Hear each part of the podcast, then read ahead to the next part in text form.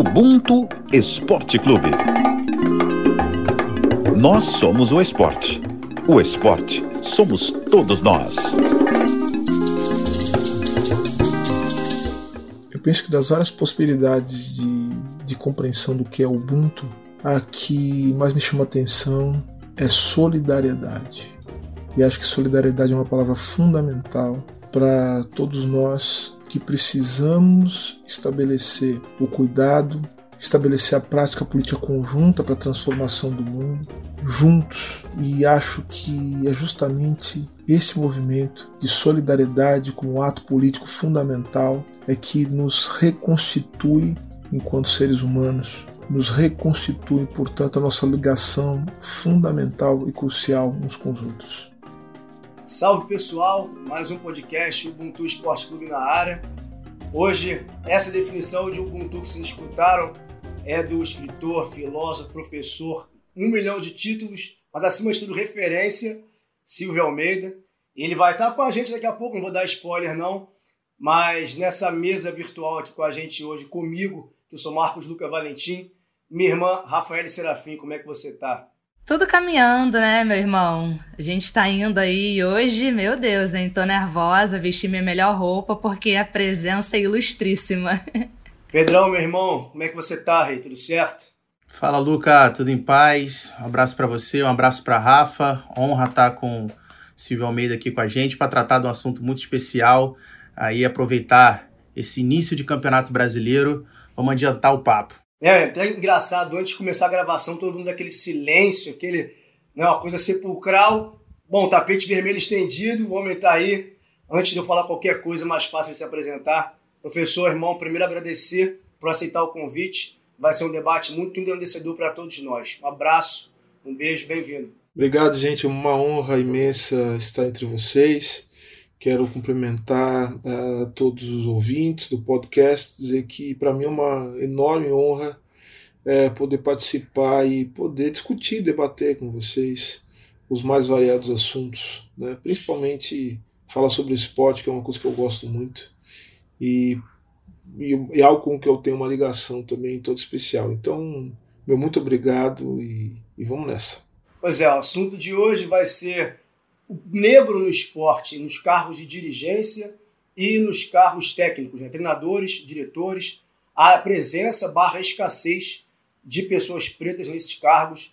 Para a gente entrar no assunto, trazer, a gente vai trazer dados ao longo do programa todo, mas só para a gente se debruçar, né, para ter algo com que iniciar isso aqui, alguns dados dos 60 clubes das séries A, B e C, do lado mais recente do ano passado, nós temos apenas um presidente negro que é o Sebastião Arcanjo, o Tiãozinho da Ponte Preta.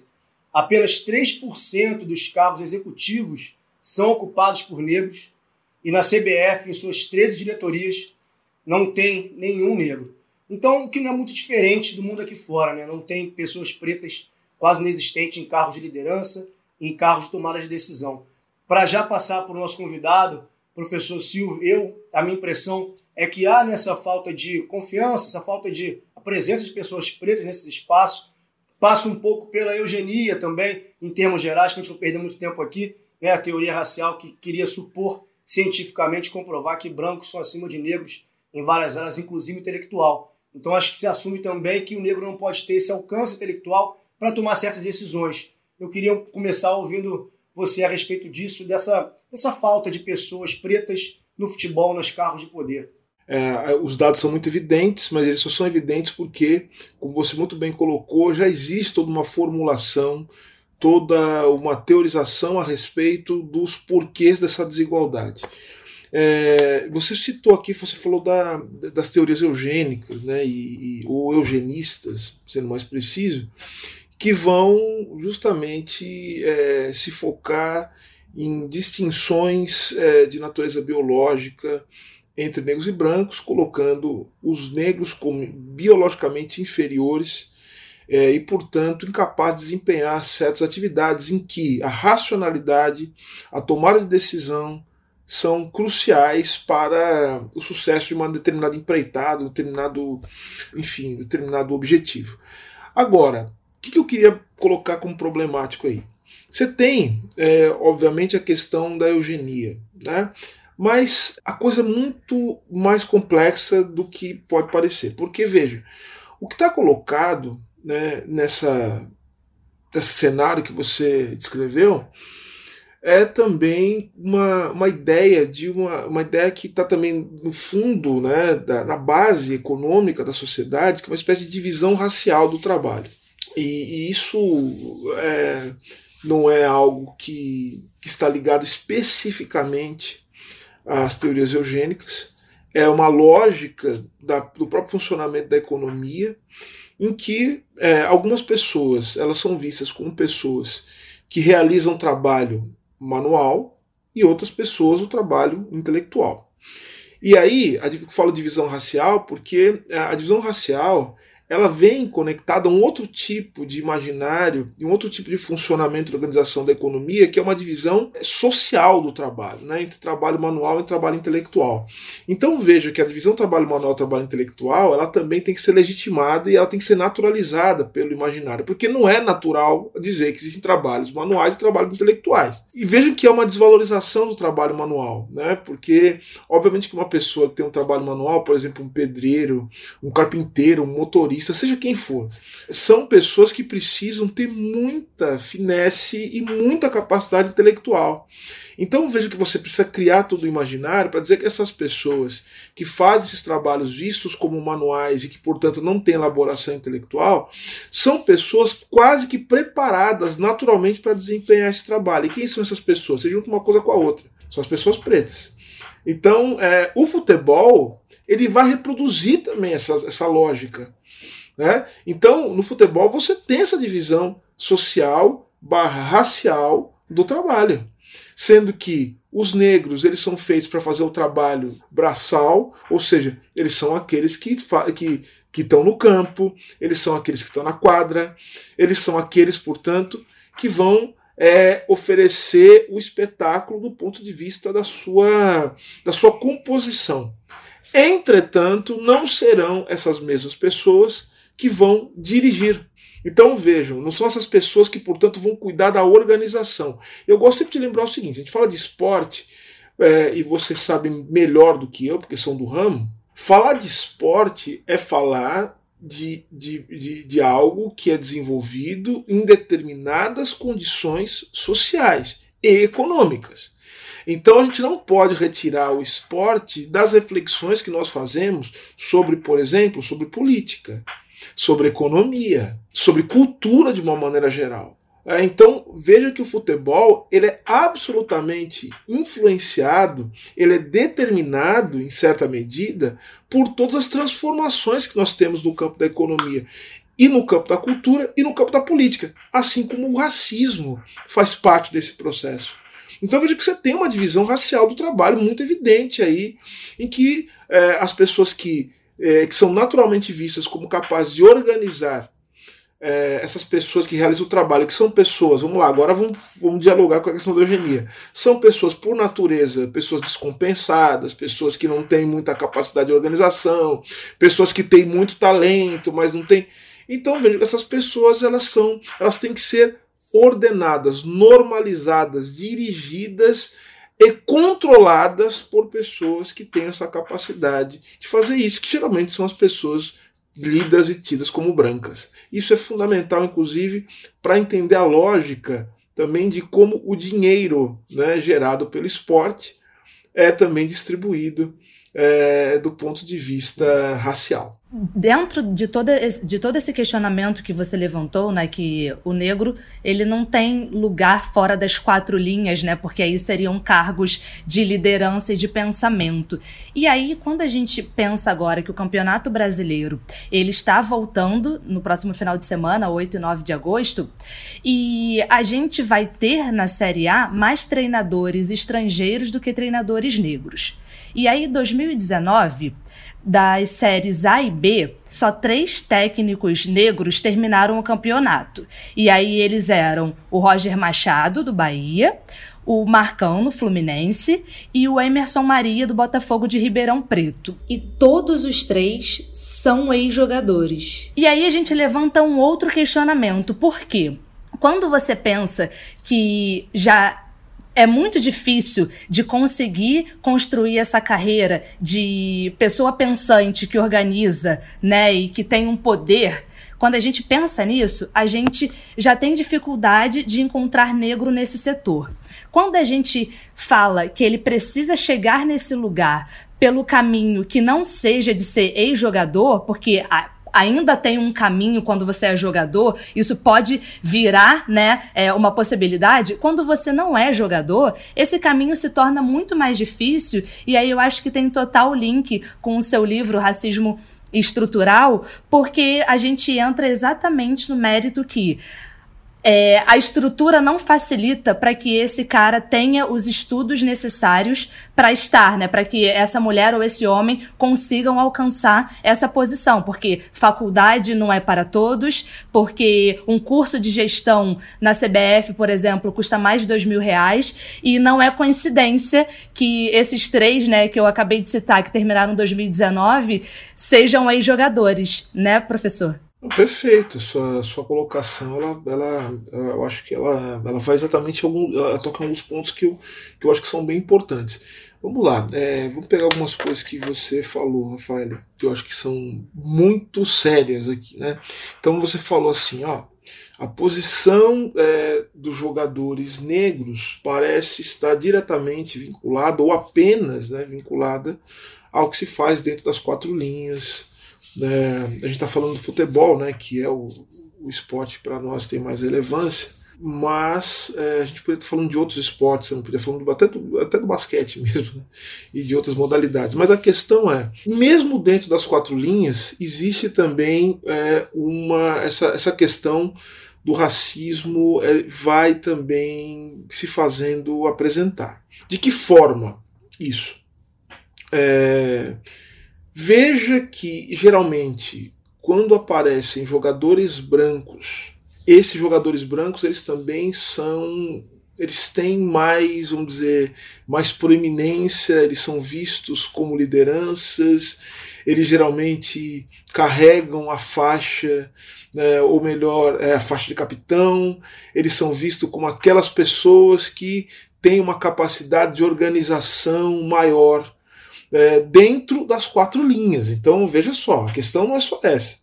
Os jogadores negros eles geralmente são tidos como mais habilidosos, podem ser tidos como mais habilidosos, podem ser tidos como, como aqueles jogadores que mais decisivos, só que a liderança, a confiança, a organização tática que ocorre dentro do campo no momento do jogo, em geral isso é associado com jogadores brancos, não são com jogadores negros. Né? Pode acontecer, como já aconteceu, mas veja que, que isso não é algo absolutamente comum. Né? Assim, você tem um jogador negro que é respeitado pela sua liderança. Eu quero até invocar uma coisa que eu acho que é importante falar.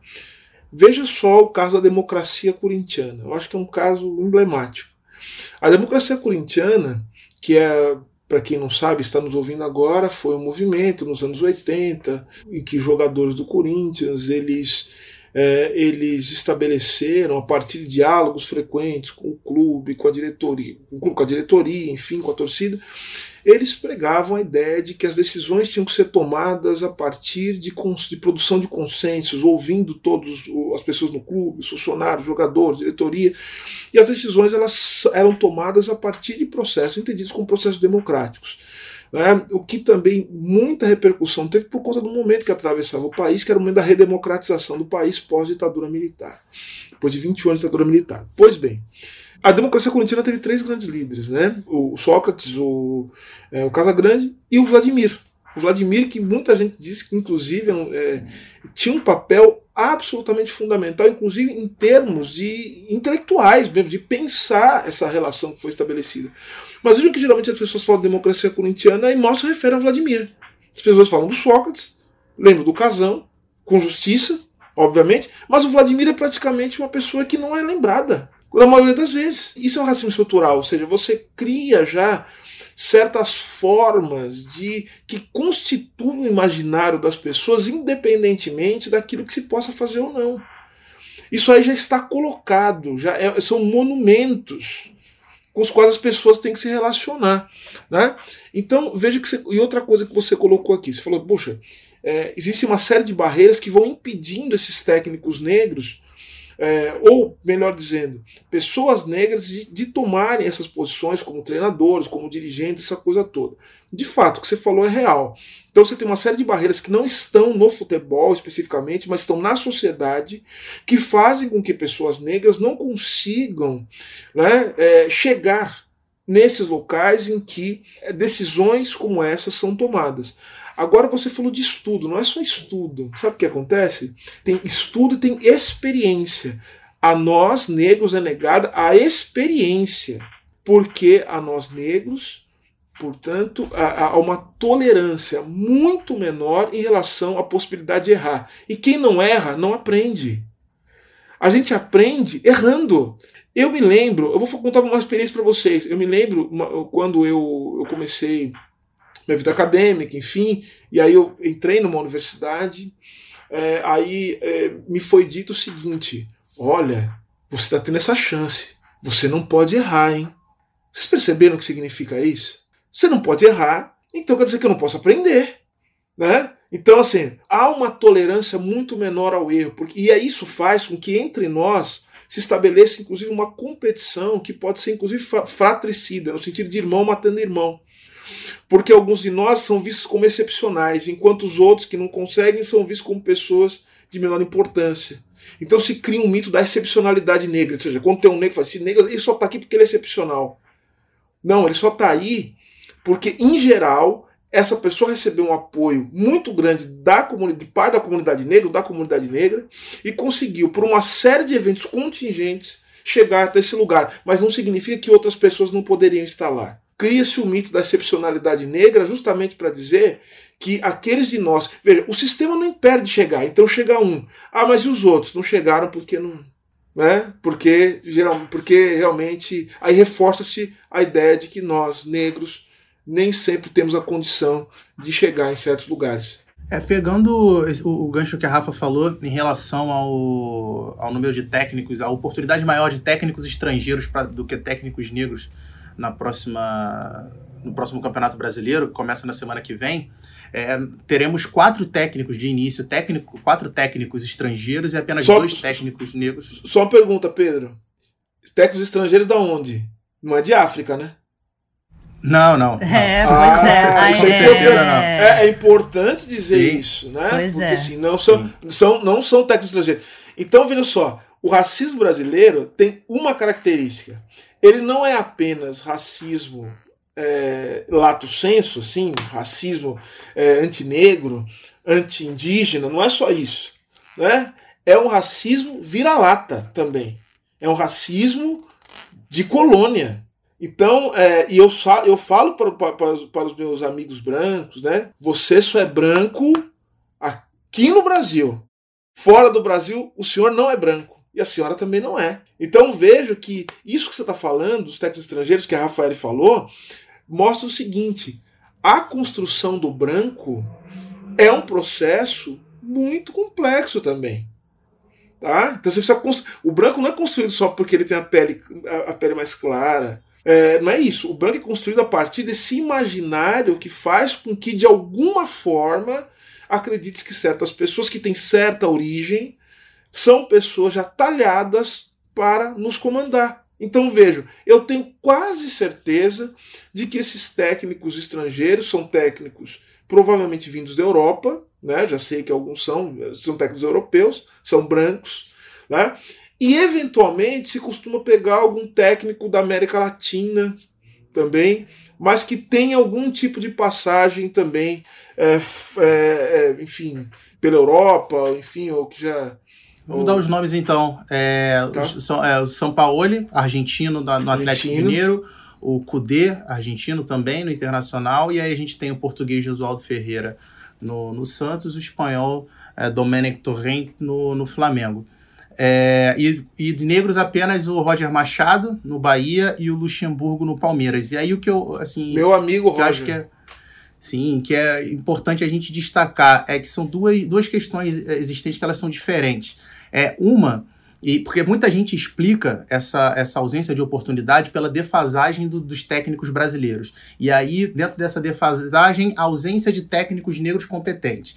É, e eu acho que é importante a gente explicar que a defasagem dos técnicos brasileiros, ela existe de fato, é, só que assim, isso é algo que começou a ser discutido eu acho que a gente pode dizer que de sete anos para cá, mas mais que a gente pode colocar como ponto ali do 7 a 1 para cá, de 2014 para cá, é que isso começa a ser discutido de uma maneira um pouco mais aguda. É, só que o que a gente propõe aqui, a discussão, é, é, é de um contexto histórico que acontece da falta de oportunidade para, para técnicos negros. E aí, dentro disso, eu queria trazer aqui um outro dado que acaba englobando essas duas questões, tanto a questão histórica da falta de oportunidade para técnicos negros, quanto a questão atual é, da defasagem dos técnicos brasileiros, que é a questão da capacitação. Porque, por exemplo, para um técnico obter a licença PRO da CBF, por exemplo, ele, é, ela custa em torno de 19 mil reais. 19 mil reais a licença Pro, sendo que para é, o técnico, é, é para ele fazer a licença C, a licença B, a licença C, são mais 20 mil reais. E assim, infelizmente, quando a gente fala na questão financeira, a gente já fala de um recorte racial. Então, quando você coloca 20 mil reais para você obter uma licença de técnico, você, é, é, é você já está fazendo um recorte racial. É, e aí, falando até por mim, que é, estudo futebol, faço cursos, a própria Rafa também, é, um curso de análise de desempenho, por exemplo, ele o da CBF custa R$ 2.500. Você não acha um bom curso por menos de 2.000 reais. Então, assim, ali você já tá, você já tá balizando, ali você já tá tirando, você já tá segregando, você já tá tirando a possibilidade de vários negros conseguirem ingressar no mercado. Exato. Não, é, acho que dialoga com o que a Rafael falou, né? Sobre o racismo estrutural. É, agora, é, é, curioso essa coisa né, da defasagem dos técnicos, né? Então veja que quando você tem poder, você também pode organizar é, a atribuição de culpa, que é muito interessante. Então, ou seja, a defasagem do técnico brasileiro também. A defasagem não é, por exemplo, dos dirigentes de futebol, né? A defasagem não é da organização política do futebol, que para mim essa é a pior parte. O, o 7 a 1 inclusive, ele veio num momento de, de derrocada da vida política, e ele foi uma espécie de pá, de cal, né, na, enfim, nas nossas, nas nossas ilusões, né? De que a gente poderia, é, de alguma forma, fazer com que esse país pudesse se conduzir é, apenas pelo imaginário é, do futebol brasileiro e sem pensar em todas as questões de natureza política que estão envolvidas. Então, acho que você tem muita razão. Né, só, só para a gente explicitar esse ponto, a partir do que foi colocado também pela Rafael, como eu falei, o futebol ele não é apenas aquilo que está na quatro linhas, como você já sabe, como já conversou. O futebol, portanto, ele está relacionado diretamente com a lógica do capitalismo. Não, não é possível separar o futebol dessa lógica né, no mundo em que nós vivemos. E nesse sentido, o capitalismo não é organizado apenas por ter ou não ter dinheiro, mas é também uma certa organização que envolve pensar até a forma que as, das relações, como as relações vão se estabelecer. Então veja um curso que custa 20 mil reais, ele é um curso que também já é feito de alguma forma consciente ou inconscientemente para que apenas algumas pessoas, poucas pessoas, possam conseguir esse tipo de qualificação. E mesmo você conseguindo o curso, me corrigindo se eu estiver errado, isso não quer dizer que você automaticamente vai ocupar alguma posição importante, mesmo tendo o curso. É isso que acontece? Não, não então, de forma alguma. Então, você só tem o título, mas não te garante de forma alguma que você vá ter ingresso no, no mercado de trabalho. Então isso aí já é um filtro racial, querendo ou não. Então vejam que isso é o que a gente chama de racismo estrutural. Você tem elementos da vida do funcionamento normal da vida política, econômica, da cultura que vão criando barreiras para que os negros consigam é, sair de certas condições ou de certa condição que, é que lhes é historicamente atribuída. E para mostrar que a gente não tirou isso da nossa cabeça, né? A gente traz dados, a gente traz números aqui. E dos técnicos pretos campeões brasileiros ao longo da história do campeonato, nós só temos quatro nomes, acreditem. Carlos Alberto Torres, em 83, com o Flamengo, Carlinhos, em 87, também com o Flamengo, e aí depois o Luxemburgo, né, com Palmeiras, com Cruzeiro e com Santos, e o Andrade, por último, em 2009, com o Flamengo também. E é legal destacar que o Andrade, mesmo depois do título brasileiro, é, não teve maiores oportunidades, ele não fica no Flamengo, ele vai para o Brasiliense, é, tem outra oportunidade em clubes pequenos, mas nunca mais conseguiu figurar entre outros clubes grandes, mesmo sendo um campeão brasileiro. E pesquisando aqui para o nosso, nosso papo, encontrei numa entrevista do Júnior, que foi dirigente do Flamengo lá em 2005, que ele conta numa entrevista que durante reuniões em 2005 no Flamengo, tinha gente no clube que dizia que o Andrade não poderia comandar o Flamengo. O, o Andrade em 2005 ele já é, ele já estava no, no, no, no, como auxiliar do Flamengo e dizia que o Andrade não poderia ser o técnico exatamente porque ele era negro. E aí acaba que quatro anos depois ele acaba assumindo o comando técnico do time e conquista o Campeonato Brasileiro. É isso, senhoras e senhores. Essa é a nossa vida, essa é a nossa história. Essa é a história do futebol brasileiro, por quê? Porque é a história da sociedade brasileira, é a história do nosso país. É a história de uma desconfiança é, em relação aos negros. É, é a história de um país que desperdiça suas melhores energias. É uma história de um país que é profundamente injusto, é profundamente desigual e que reproduz essa lógica de desigualdade e de injustiça até mesmo em torno da sua prática esportiva e de um dos seus elementos culturais mais importantes. Mas assim, mas eu quero, eu quero dizer uma coisa, é que é, olha como as coisas são paradoxais. Ao mesmo tempo que o futebol ele se coloca como um lugar em que o racismo se manifesta de maneira tão evidente, o futebol também é algo absolutamente fundamental para nós enquanto pessoas negras. O futebol é uma prática de resistência. O futebol é uma demonstração de que, apesar de tudo que tentam fazer contra a população negra nesse país, nós podemos resistir e nós podemos sim ocupar posições de destaque, inclusive dentro do imaginário social. Eu, eu gosto sempre de, de, contar essa história, de dizer isso. As coisas que mais, que primeiro me fizeram ter orgulho desse país, né, estão diretamente relacionadas ao futebol. As coisas mais importantes que eu vivi na vida em termos de, de impacto né, na, na, minha na formação né, da minha consciência e, e da forma com que eu vi o mundo e como eu vi as pessoas negras no mundo são forjados a partir do futebol. Então eu estou falando de quem? Eu estou falando com todas as questões que nós podemos criticar, podemos criticar, podemos, inclusive é um direito nosso, né, que nos é negado a possibilidade de nos criticarmos a nós mesmos, né? Né? Nós podemos criticar, nós podemos fazer isso, nós temos o direito de crescer enquanto seres humanos e justamente estabelecer um diálogo crítico. Né? Eu quero ter a possibilidade de chegar para o Mark, e ele, a mesma, por exemplo, né, e falar para mim, falar assim, olha, é, Silvio, é, eu não achei legal o que você fez, por isso, isso, isso. E eu quero falar a mesma coisa para ele, enfim, para vocês a gente dialogar. Agora, a gente pode, por exemplo, criticar o Pelé, mas assim, eu não posso deixar de dizer que era algo absolutamente marcante na minha vida saber que uma pessoa negra e, portanto, parecida comigo, foi a melhor pessoa é, no que ela fez. E algo que era tão importante, ou seja, era o exemplo de um negro que fez algo muito importante para muita gente no mundo e que, portanto, era uma pessoa que parecia comigo. Então, de alguma forma, isso alimentava no meu coração a ideia de que eu podia fazer algo muito importante para muita gente no mundo e ser o melhor dentro daquilo que eu faço. Então aquela imagem daquele homem negro com aquela camisa branca ou camisa amarela, com aquele 10 nas costas, é uma imagem muito forte para mim. O com punho cerrado, e punho cerrado é uma coisa que para nós tem, também tem uma, uma importância muito forte, né, muito grande. Então, veja, isso aí marcou muito. E a outra coisa que me marcou muito foi meu pai, né? Meu pai, que foi jogador de futebol. Então vejam que meu imaginário ele, ele foi constituído a partir desse lugar. O futebol ele me deu, ele, ele, ele, me, ele me tirou daquele lugar comum em que geralmente os meios de comunicação de massa então a, e a cultura vai, vai colocando negro. Então o futebol me permitiu.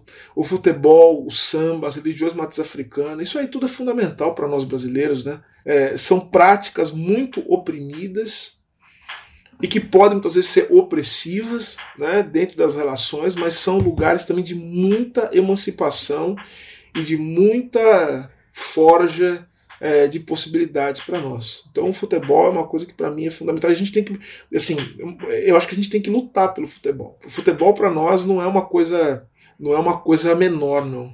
O, como diz o meu amigo Simas, né? O Antônio Simas, ele diz assim: o futebol é um sintoma essencial fundamental da sociedade brasileira. É, então, veja que a gente está discutindo racismo, a gente falou de economia, a gente falou de várias coisas aqui. Futebol merece respeito.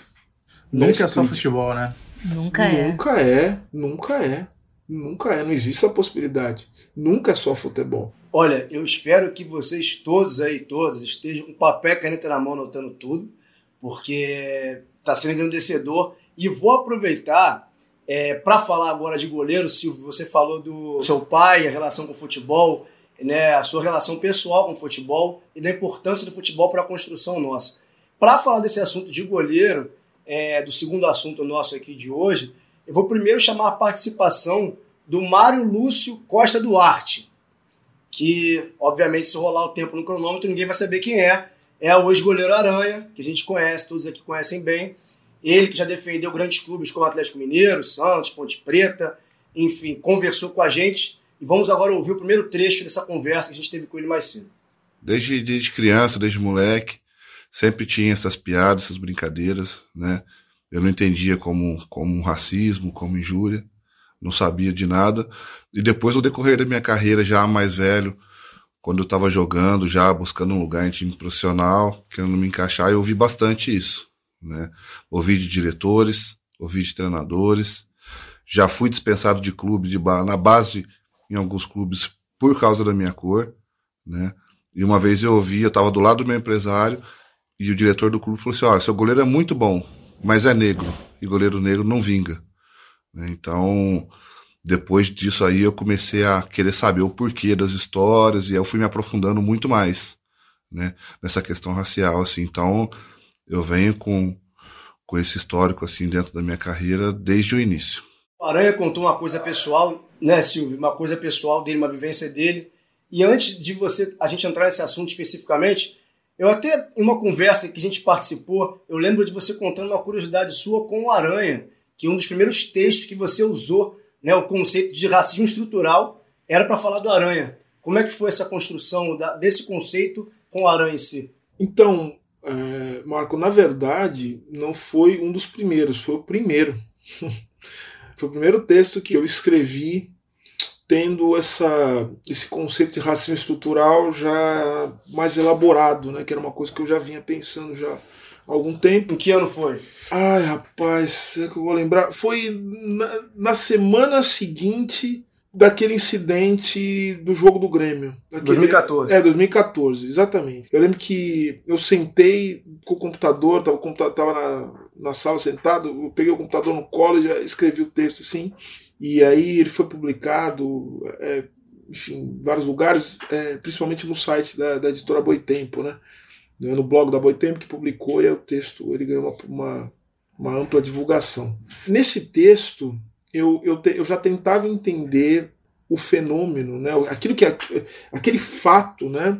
como um fenômeno mais amplo, mas um fenômeno que não estava diretamente relacionado, eh, que não estava somente relacionado ao comportamento da torcida ou daquela torcedora especificamente. Eu queria entender o que, que faz uma pessoa ir para o estádio e achar que pode ofender uma outra pessoa e todo mundo que está ao lado dela participando das ofensas ou então se calando em relação a isso. Eu falei assim: tem alguma coisa acontecendo aqui que não é só uma distorção do comportamento do indivíduo. Existe um cenário preparado para que isso aconteça. E mais do que um cenário, né? Essa cena ela foi produzida. Então a gente tem que entender o que está acontecendo, porque isso, isso é uma cena. Então vamos compreender quais são os elementos que estão presentes aqui. E aí eu escrevi o texto, que é um texto é um texto hum, que eu, que eu falo de futebol. Né, não lembro exatamente do título, mas é, eu, eu, lembro que uma, uma parte é o livre mercado do ódio, que eu já relacionava tanto com política como também com economia tentando entender o comportamento como parte do funcionamento de estruturas sociais que é, condicionam e que, e que criam esses sujeitos que vão é, participar desta cena dentro desse cenário que foi produzido, antes mesmo da, daquelas pessoas estarem ali. Ou seja, existe todo um cenário que é construído. Né? O, o, o, Mano Brown falou até disso numa entrevista uma vez. Ele falou assim: bom, os papéis já estão, já, já, estão escritos, eles já estão feitos. É, o, o, sujeito ele vai ali, não é justamente, exatamente para torcer para o time dele mas para torcer contra o outro. Isso que cria essa, esse tipo de catarse, que faz com que eu mobilize os sentimentos, inclusive os piores sentimentos, contra o meu adversário. Até porque o futebol emula uma lógica de guerra mesmo, né? de conquista do território inimigo, de avanço e do tiro final. Então vejam que essa lógica também ela é alimentada, ela tem que se alimentar, esse tipo de rivalidade vai ter que se alimentar e vai ser alimentado por meio também de, vamos dizer, preconceitos que são transformados também em formas de discriminação que já habitam a sociedade. Então notem que a, a criação da rivalidade né, no futebol, ela também tem que ser tecida, ela tem que ser costurada, ela tem que ser, vamos dizer assim, produzida por algo que também faz parte do futebol enquanto organização e que vocês fazem parte, que são os meios de comunicação. E é isso eu também coloco. Tanto que eu digo o seguinte: quem é responsável pelo que aconteceu com a aranha? É a menina? Também. Mas não é só ela. São os dirigentes. São os outros jogadores que são coniventes com isso. É a imprensa esportiva que vai criando esse imaginário, porque veja o seguinte: é agora, em poucas vezes anteriores, que nós conseguimos estabelecer uma discussão sobre isso nos meios de comunicação e no jornalismo esportivo. Eu não me lembro de programas em que as pessoas discutindo racismo a partir de uma perspectiva estrutural e se implicando na produção do racismo. Ou seja, nós aqui, né, nesse momento, somos o resultado de uma discussão política que nós encabeçamos enquanto pessoas que estão ligadas de um jeito ou de outro ao movimento negro, né, isso que a gente pode chamar de movimento de uma maneira genérica, mas nós somos resultado disso, dessa luta política, para que o jornalismo esportivo começasse a discutir qual o seu papel na produção do racismo. Então, o que eu digo é o seguinte: o Aranha, assim como outros goleiros que antecederam o Aranha e que sucederam o Aranha, eu quero falar do Jefferson, por exemplo, aí coloco o Jairo, coloco o meu pai, até chegar no Velho Barbosa, são o resultado dessa produção é, da qual participa e muito o jornalismo esportivo. Então é, é, nesse sentido que eu construí esse artigo. Então foi um artigo que pela primeira vez eu consegui olhar aquele ato discriminatório não como apenas um ilícito penal, né, como as pessoas querem tratar sempre, né? Tal, o tratamento tem que ser feito dessa maneira. Foi realmente. Houve ali o cometimento de um crime. Mas não é só disso que se trata. A pergunta é o seguinte: tem que haver um ambiente para que esse tipo de crime ele possa acontecer. Se você não tem o que roubar, você não sai ser roubado. Essa é a verdade. Então o racismo existe porque já existe uma série de elementos que, que tornam possível esse tipo de, de fato lamentável do qual foi vítima o nosso amigo, o nosso querido Aranha. E que se repete, se repete, se repetiu também agora há pouco tempo com, com o Marinho, né? né? De, uma outra, de uma outra forma. Pegando o gancho que você falou, Silvio, de dessas histórias se repetirem e o modus operandi, é até para que nós, a imprensa mesmo esportiva, é, que tivemos o papel de construir esses, esse, essas narrativas, que cabe a nós também a responsabilidade de desconstruir isso a partir do debate, a partir de, de, de fomentar a discussão desses estereótipos e dessas narrativas subversivas que foram impostas. Vou até agora chamar a segunda participação do Aranha, que ele fala mais especificamente do goleiro, para a gente se debruçar melhor sobre esse assunto. Acredito que uma boa parte desse, desse mito, dessa situação, vem da Copa de 50, aonde a derrota do Brasil ela recaiu, teve um peso maior em cima dos atletas negros, né? Que já vinham sendo perseguidos já. E aproveitaram aquele lance do Barbosa, da derrota, que dizem que ele falhou, né? E, de certa forma, acho que foi uma falha, mas usaram aquele lance específico para dizer que nenhum goleiro negro prestava, que nenhum goleiro negro era confiável, né? E que é uma coisa muito injusta, até porque se o Barbosa não fosse de confiança, não fosse um grande goleiro, não estaria na seleção brasileira jogando uma final de Copa. Eu acho que depois de Barbosa, muitos outros goleiros erraram também, né?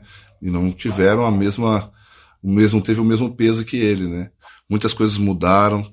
Aquele discurso que goleiro negro não vinga, já é um discurso de uma minoria bem pequena. Antigamente era da maioria, né?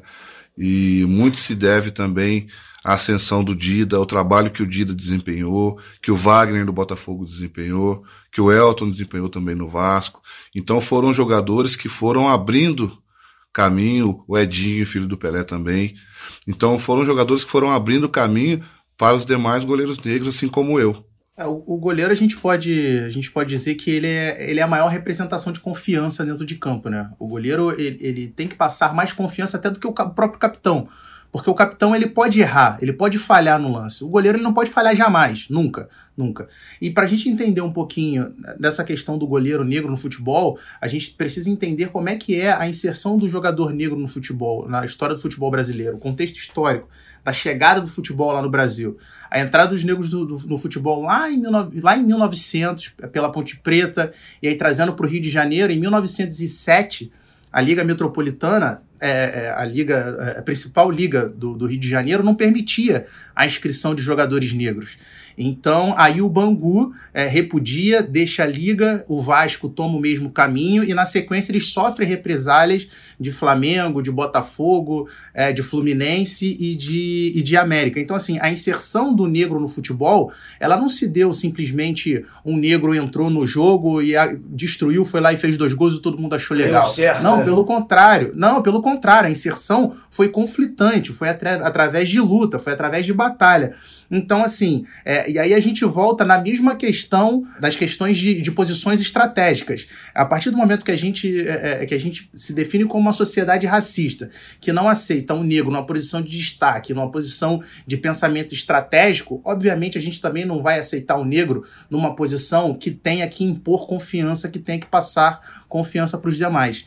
É, e aí, dentro disso, trazendo para a atualidade, a gente vai ter no Campeonato Brasileiro, no início dos 20 times, apenas cinco goleiros é, titulares dos 20 times que vão começar o Campeonato Brasileiro, apenas cinco goleiros considerados negros ou pardos, ou seja, 25%. Então veja que é, essa coisa do goleiro negro e da confiança, ela pode ser também vista a partir de um, de um ângulo de, é, de como o racismo ele ele vai buscando confirmações, né? ou seja, o racismo, quando ele se, se, se, manifestando como essa desconfiança frequente em relação às pessoas negras e suas capacidades e sua, e sua condição de desempenhar certos papéis na vida social, como esse imaginário ele é também reforçado por eventos e por fatos da vida material que parece que confirmam isso a todo momento. Por exemplo, uma pessoa diz assim: bom, negros não servem para ser goleiro. E aí as pessoas olham do lado, olha só como é que funciona o pensamento médio, né? Como é que essas coisas funcionam. A pessoa olha e fala assim: acho que é mesmo, porque não tem muitos goleiros negros, então acho que negro não tem vocação para ser goleiro. Porque eu olho e não vejo goleiro negro. E ao mesmo tempo, as pessoas negras, elas não se apresentam também é, nas peneiras para estar no gol. Então quer dizer que acho que provavelmente negros não têm vocação para isso. Então você veja que é uma espécie de circuito fechado, né? Em que esse imaginário vai sendo confirmado a partir do próprio racismo, ou seja, o racismo ele vai sendo confirmado materialmente pelas práticas produzidas pelo próprio racismo. Então, essa coisa da confiança é muito séria. Meu pai faleceu em 2015 e ele sempre contava para mim e depois começou a contar com mais elementos, né? Porque veja, o racismo é uma coisa tão naturalizada que às vezes nos falta gramática para a gente falar a respeito disso. Então meu pai eu percebi que ao longo do tempo a convivência, né? Sim, eu fui estudando e fui entendendo o problema e ele também, obviamente, que a gente convivia muito. E aí ele começou a falar. Meu pai dizia que foi fortemente perseguido por um grande treinador brasileiro, super respeitado, e meu pai dizia: Eu fui perseguido por esse homem. Ele prejudicou a minha carreira. Um, tec, um treinador gaúcho, famosíssimo, que treinou Corinthians e tal. Meu pai dizia, fui perseguido por esse homem. Não só eu, mas como outras pessoas negras também do clube. E aí a coisa era tão precária que meu pai falou assim: a coisa só melhorou quando o meu pai, no caso o meu avô, foi tentar conversar. Né? Meu pai não tinha empresário, essa coisa toda, no final dos anos 60. O apelido do meu pai era Barbosinha. Então você já deve imaginar, né? Ou seja, é como se todos os goleiros negros carregassem esse estigma de que uma hora, e provavelmente na hora mais importante, essas pessoas vão falhar. Então, é, é isso. Eu acho que, eu acho que um, um dos elementos fundamentais do racismo é justamente retirar das pessoas negras a confiabilidade, não é a confiança, porque às vezes você pode ser muito confiante, mas você em, em você a confiança não é depositada. Gente, eu estou falando de goleiro, mas eu podia estar falando, sabe do quê? E aí é importante a luta política, e é política assim, com P maiúsculo, de vocês. Eu podia estar falando de jornalista esportivo. Do mesmo jeito que eu estou falando de goleiro aqui em relação à confiança. Porque o futebol, já falei, o futebol não é apenas o que acontece nas quatro linhas, mas, é as, mas são as narrativas que são falar, contadas e que são criadas a partir do jogo. Então o futebol é o jogo, mas é também o que se fala sobre o jogo durante o jogo, antes do jogo e depois do jogo. Aí que são construídas as grandes histórias, aí que o futebol ele se torna mágico, se torna mítico, se torna uma forma de mobilização. E esse tipo de narrativa que é, que é criada a partir do que acontece em campo, que vai criando também a narrativa de quem são os heróis, quem são os vilões, né, vira, vira uma história que todo mundo se interessa. Então tem gente, eu conheço gente que não vê, vê jogo com frequência, mas gosta de ver programa esportivo.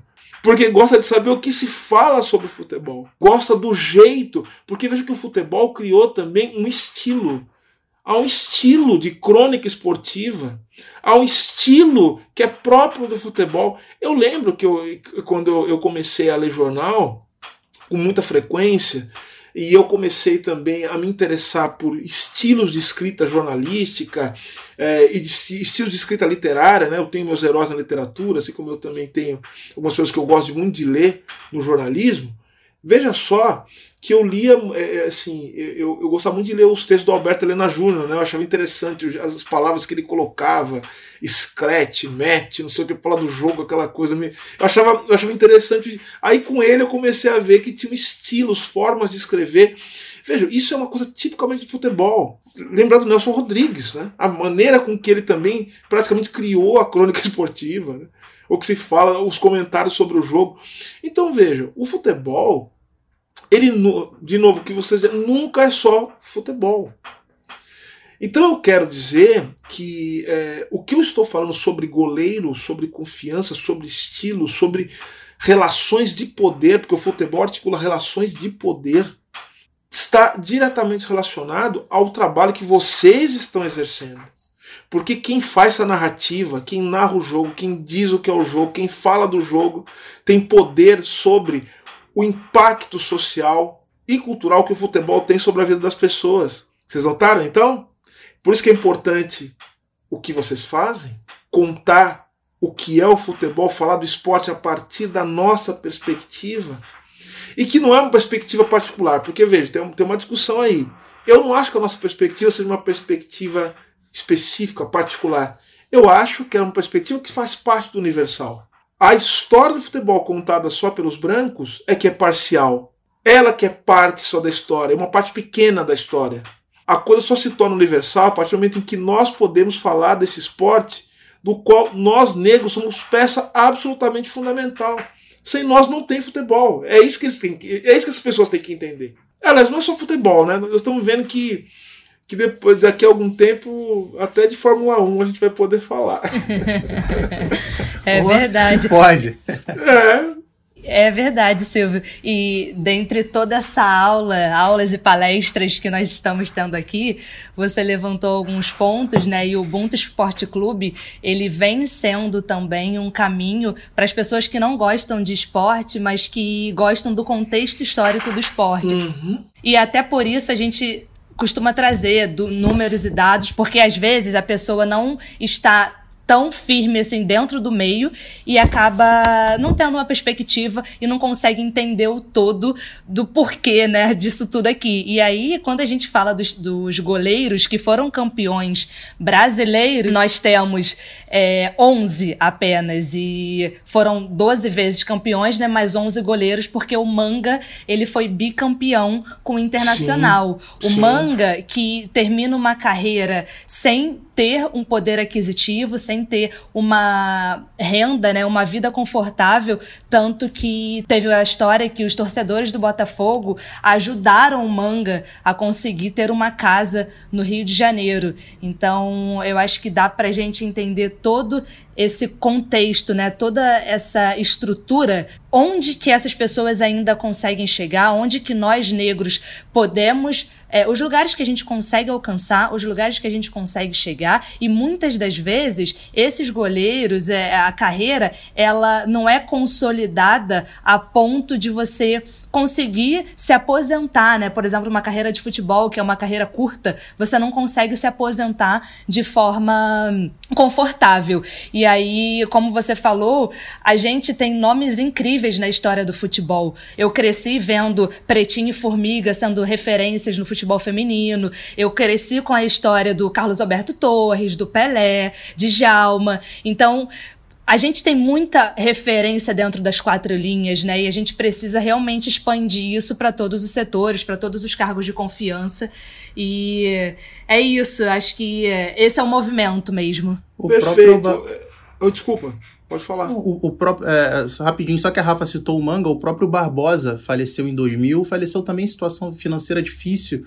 É, e aí tem aquela frase dele que eu, particularmente, toda vez que eu leio ou que eu ouço, assim, me, me, me rasga o peito, que é que ele diz que a pena máxima para um crime no Brasil é de 30 anos e que ele paga por aquele gol, por, pagou por aquele gol por 50 anos. Então, assim, é, mostra o, quão cru, o, o quão cruel pode ser o racismo. Pois é, eu, eu, eu queria.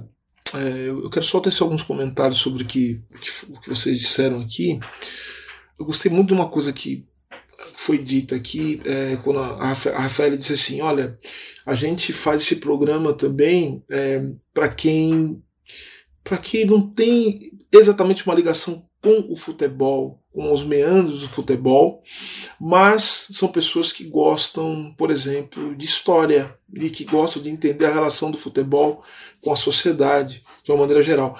Isso é muito importante. O que eu vou dizer para vocês agora não é, obviamente, para que vocês se sintam carregando um peso a mais do que outras pessoas têm que carregar.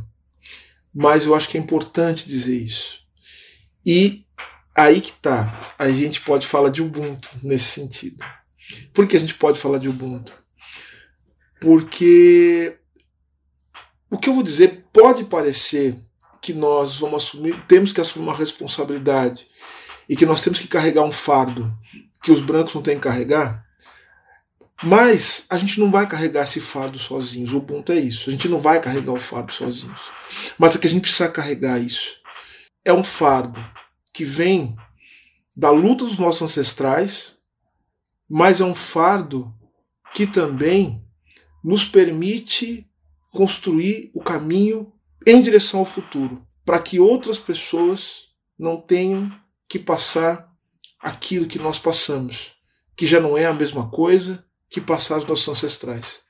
Então a gente carrega esse fardo e carrega esse peso para que nós possamos fazer o futuro um futuro melhor. É nesse sentido que a gente pode falar do afrofuturismo, né? ou seja, nós temos que constituir uma imaginação que se torne, a partir de práticas políticas, um movimento em direção ao real, em que a raça e o racismo não façam mais sentido.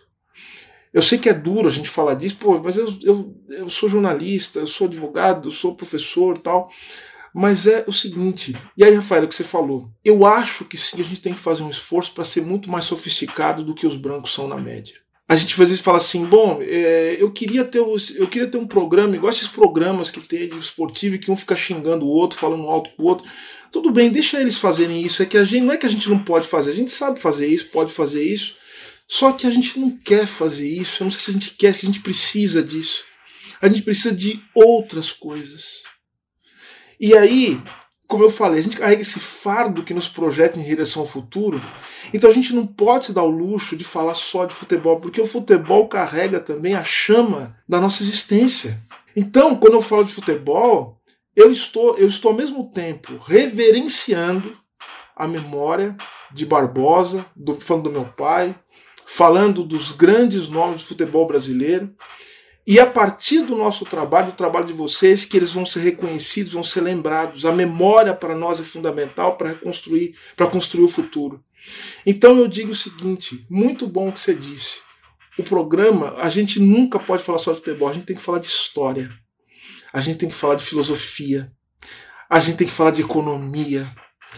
E a gente tem que mostrar que a gente pode ser muito mais sofisticado do que todas as coisas que as pessoas, aquelas que nos oprimem, possam fazer.